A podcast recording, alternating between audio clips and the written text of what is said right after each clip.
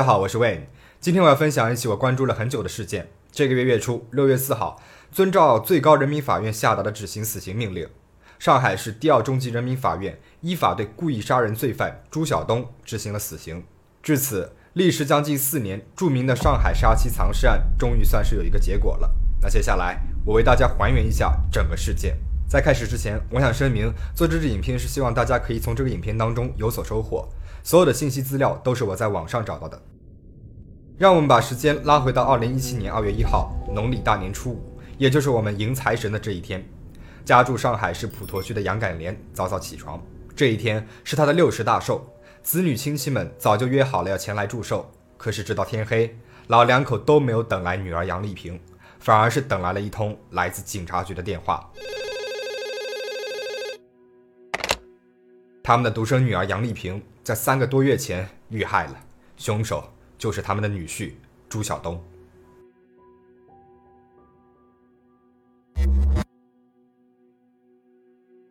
杨丽萍于一九八七年十一月二十二号出生在上海市区的一个普通家庭，母亲是工厂的职工，父亲曾经是军人。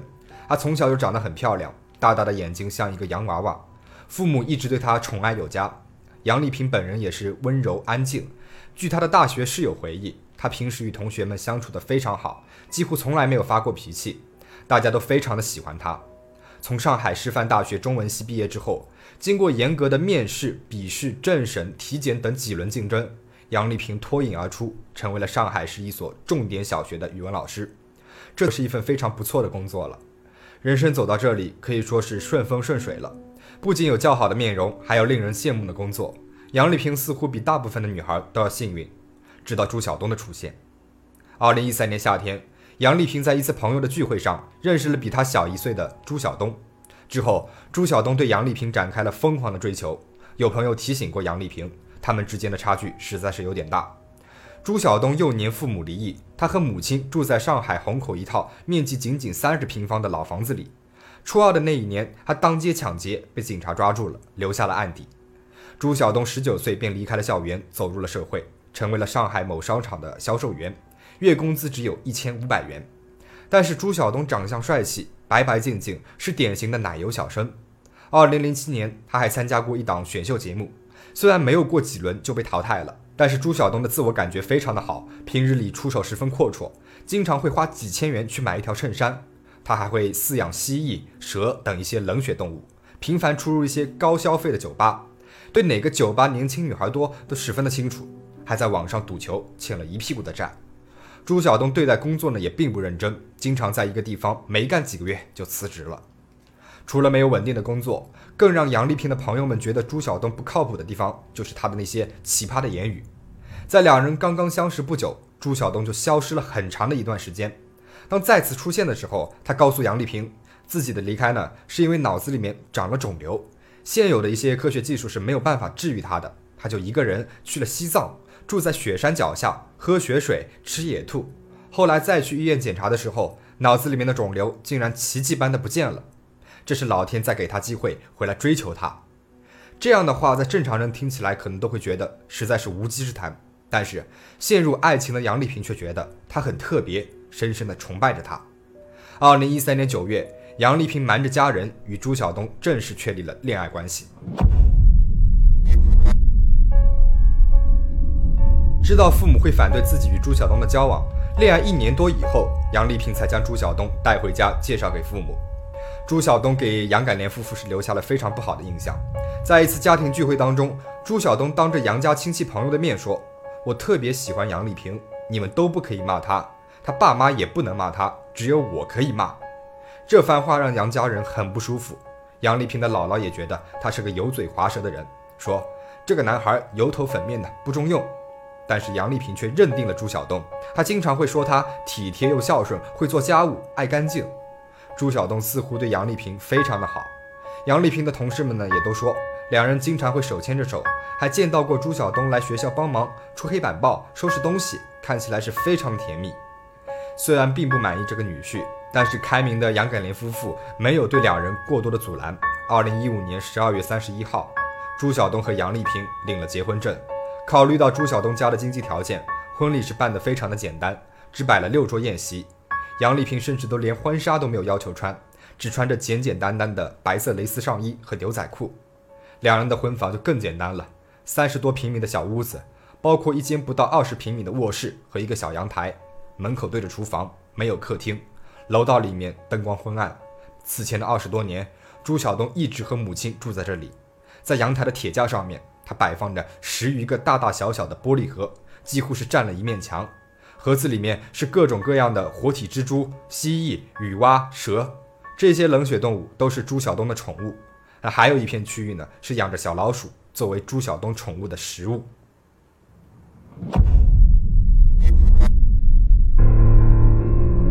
婚后，朱晓东表现出了超强的控制欲，他在家中装了摄像头，监视着妻子的一举一动。他不让杨丽萍与任何男性说话，同事呢也不行。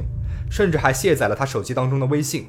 二零一五年二月，杨丽萍发了一条微博：前几天微信删了，找我就短信或者电话。也不知道微博活着的人有多少，女性随时 OK，男性有被删除的危险。在未来的四十八小时，微博也要战败了，开始陆续删人。这不是演戏，这是一场没有硝烟的战争。杨丽萍的每一次外出聚会，朱晓东都会跟着。慢慢的，杨丽萍连女性朋友的约会也不怎么去参加了。可是朱晓东却并不专一。二零一六年结婚仅仅一个多月，杨丽萍就发现朱晓东与其他女人的暧昧聊天，两人为此是大吵了一架。事后，朱晓东写下了一份保证书，保证只有你一个，保证再也不和别人发消息，不会和别人联系，手机每天都可以给你看，手机记录随时可以去拉，每月一号。左下角还补上了一行小字：如果有烧炭，在家里一起死。除了与别的女人暧昧，两人还经常因为钱的事情吵架。杨丽萍每个月收入一万多人民币，而朱晓东的收入不及她的一半。婚前，杨丽萍已经帮朱晓东还清了数万元信用卡的欠债。婚后，朱晓东更加沉迷于网上赌球。杨丽萍每月的工资除了要支付家庭日常开销，还要帮朱晓东还债。两个人的感情在一次次的争吵当中消磨殆尽。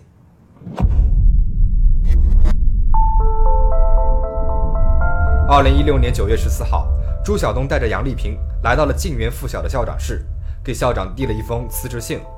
他对校长说自己要去香港工作了，薪水丰厚。杨丽萍呢，也要一起过去照料家务。校长试图挽留杨丽萍，但是被朱晓东一口回绝。在十五分钟的交谈当中，杨丽萍没有说过一句话，但也没有表现出任何的不情愿，似乎是心甘情愿的被朱晓东操控着。十月十五号。杨丽萍离职的第二天，两个人一起来到了杭州旅游。由于朱晓东没有订到满意的酒店，杨丽萍和他吵了一架，两个人带着怒气回到了上海。十月十七号早上十点钟，杨丽萍又提到了旅游的事情。朱晓东控制不住自己的情绪了，他掐住了杨丽萍的脖子。慢慢的，杨丽萍停止了呼吸。三个小时之后，朱晓东将杨丽萍的身体装进了一个红色的被套里，塞进了新买的冰柜。而令人毛骨悚然的是。这三个小时里面，朱晓东就一直坐在杨丽萍冰凉的身体旁边，看着她的身体一点一点的变得僵硬。杨丽萍死后，朱晓东用他的手机先后从各种网贷 APP 里面贷出了将近二十万元，并且开始频繁出入夜店购买奢侈品，去南京、海南、韩国等地旅游。他还多次用他的身份证与不同的女人开房。为了隐瞒杨丽萍的死亡，朱晓东还时常用杨丽萍的微信与亲友聊天。还模仿她的语气更新朋友圈。十月三十一号万圣节，他更新了杨丽萍微信朋友圈，配图是上海迪士尼乐园的画面，配文是“万圣节嘛”。十一月二十一号，杨丽萍生日前一天，他在杨丽萍的朋友圈写道：“祝福，请发在评论，并且上传了 KTV 的果盘、饮料等照片。每当有人打来电话，或者是发出了语音聊天邀请，都会被告知手机的听筒坏了，只能打字沟通。”期间，杨丽萍的父母曾经多次给女儿发微信，让女儿回家吃饭，都被朱晓东以各种各样的理由回绝了。一百零五天之后，也就是杨丽萍父亲生日当天，眼见实在是瞒不住了，朱晓东才告诉母亲自己杀害了杨丽萍的事情。随后，朱母带着朱晓东来到警察局自首，希望有一线生机。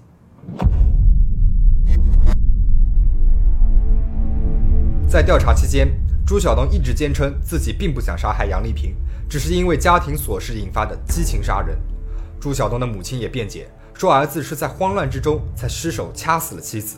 事实真的是如此吗？这里有几个点值得我们注意。第一，二零一六年八月二十五号，朱晓东和杨丽萍曾经大吵了一架，随后去民政局离婚。据朱晓东说，杨丽萍到了民政局之后以死相逼，两人呢就没有办成离婚手续。三天之后，朱晓东网购了大量关于死亡现场和死亡哲学的书籍，其中一本名为《死亡解剖书》。里面的内容与他之后处理杨丽萍身体的手法十分的相似。第二，杨丽萍死亡半个月之前，朱晓东以存放妻子爱吃的牛羊肉为由，购买了一台超大的冰柜，这与其三十多平方的住宅极其不相称。为了腾出放冰柜的空间，朱晓东还卖了几条自己的宠物球蟒，而杨丽萍的身体就被藏在这个冰柜里面。相信无论是旁观者还是杨丽萍的家人。都无法接受朱晓东激情杀人的解释。二零一七年八月二十三号，上海第二中级人民法院对案件进行了公开审理，判决朱晓东死刑，剥夺政治权利终身。随后，朱母以儿子有自首情节为由进行了上诉。二零一九年七月五号，上海高级人民法院二审维持原判。在二审判决书里面有这样一段话：朱晓东的所作所为反映了其自私冷漠，已经是远远突破了人性的底线。朱晓东虽然是投案自首，但始终否认自己有预谋的杀人，未真诚的认罪悔罪。虽有自首情节，但不足以对其从轻处罚，故维持原判。二零二零年六月四号，上海第二中级人民法院依法对故意杀人犯朱晓东执行死刑。杨丽萍的父亲说，朱晓东在法庭上面一直面无表情，他和他的家人从来没有说过一句对不起。朱晓东的母亲态度更是令人愤怒。他在接受媒体采访的时候，多次为儿子辩解。在认识杨丽萍之前，我的儿子是很乖的，也很会体贴人。杨丽萍什么家务都不做，衣服都是我儿子洗的。小东是无意的，他是失手的。这个事情的确是我儿子不对，下手了没有马上报警抢救。他也是小孩啊，他害怕呀，他没有经历过什么事情。而面对儿子一直在花杨丽萍钱的事实，这位母亲则表示，我儿子每个月只有四千块钱的工资，他有一万多。他们已经结婚了，杨丽萍也不是小孩子了，这也是他自己认可的。自己的儿子哪怕杀了人也都是孩子，而儿媳妇即使是辛苦的养着家，却还是被指责不是小孩子了。二审判决下达后，六十多岁的杨感玲夫妇抱头痛哭，他们终于为女儿讨回了公道。可是余下的人生里面，再也没有人叫他们爸爸妈妈了。这起案件由于影响极其恶劣，受到了多方的关注。媒体们报道的焦点集中在了凶手的高颜值，甚至有网友认为杨丽萍之所以会遇害，就是过于迷恋朱晓东的帅气外表。而朱晓东一步一步的将涉世未深的乖女孩杨丽萍带入了死亡的陷阱。那下面我们就来简单的分析一下。第一，吸引阶段，两个人刚结识不久，朱晓东就谎称得了脑癌，消失了。在西藏喝了水、吃了野兔之后，奇迹般的治愈了。这样的离奇故事，在单纯的杨丽萍看来，不仅不狗血，反而让她觉得朱晓东与众不同，很酷。之后不久呢，便接受了朱晓东的追求。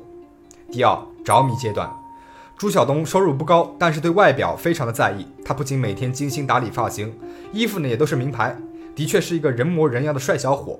与杨丽萍恋爱之后，朱晓东非常会抓住杨丽萍小女生的心理。偶尔会做做爱心早餐，假装给杨丽萍抢购苹果手机，当然也没有抢到。而这些呢，都让杨丽萍的虚荣心得到了满足，觉得自己找到了真命天子。第三，自尊摧毁阶段，这一阶段在精神暴力的领域，其实就是贬低、责怪。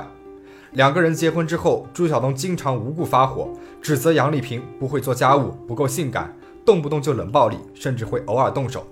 深爱朱晓东的杨丽萍渐渐的不再自信了，停止了所有的社交，与外界隔离，每天接触的只有朱晓东一人。就连朱晓东要求他辞职，他都没有反抗。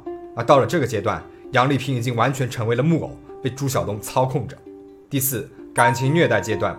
结婚之后，朱晓东以监看蜥蜴为由，在家里面装了一个广角摄像头，真实的目的呢，就是为了监视杨丽萍的一举一动。他不让杨丽萍接触任何男人的同时，他自己呢却十分的花心。除了杨丽萍之外，他还同时交往着四个女人。在被杨丽萍发现之后，虽然写了保证书，但是似乎也并没有什么约束力，继续频繁的与其他女人开房，一次又一次的对杨丽萍进行着感情虐待。